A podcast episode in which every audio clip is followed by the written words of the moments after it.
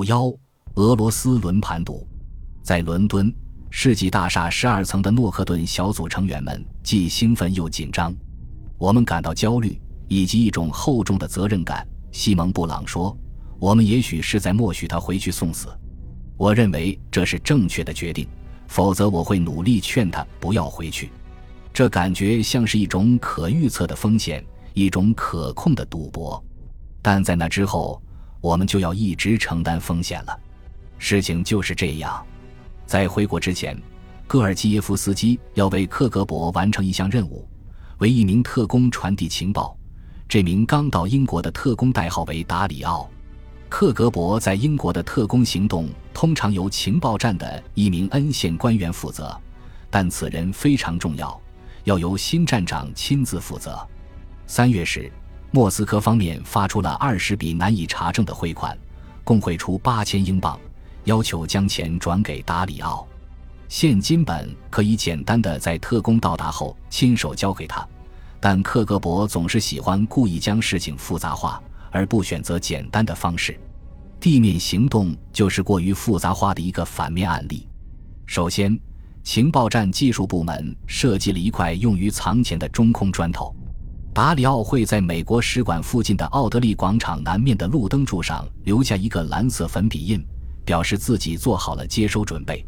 戈尔基耶夫斯基此后按要求将装钱的假砖放进一个塑料袋中，将其放在布鲁姆斯伯里一处叫做科朗园地的公园北面紧靠围栏的小路边。达里奥会在萨德伯里山投票箱酒吧附近的一根水泥柱上留一块口香糖，表示自己拿到了钱。戈尔基耶夫斯基向布朗描述了行动细节，布朗将情况告诉了军情五处。五月十八日星期六晚，戈尔基耶夫斯基带他的女儿到科朗园的玩耍。七点四十五分，他把砖和塑料袋放在了指定地点。附近只有一个推着婴儿车的妇女，以及一个摆弄车链的自行车手。这名妇女是军情五处的一名高级监视专家。婴儿车里藏有摄像头。自行车手是军情五处反情报部门负责人约翰·德弗雷尔。几分钟后。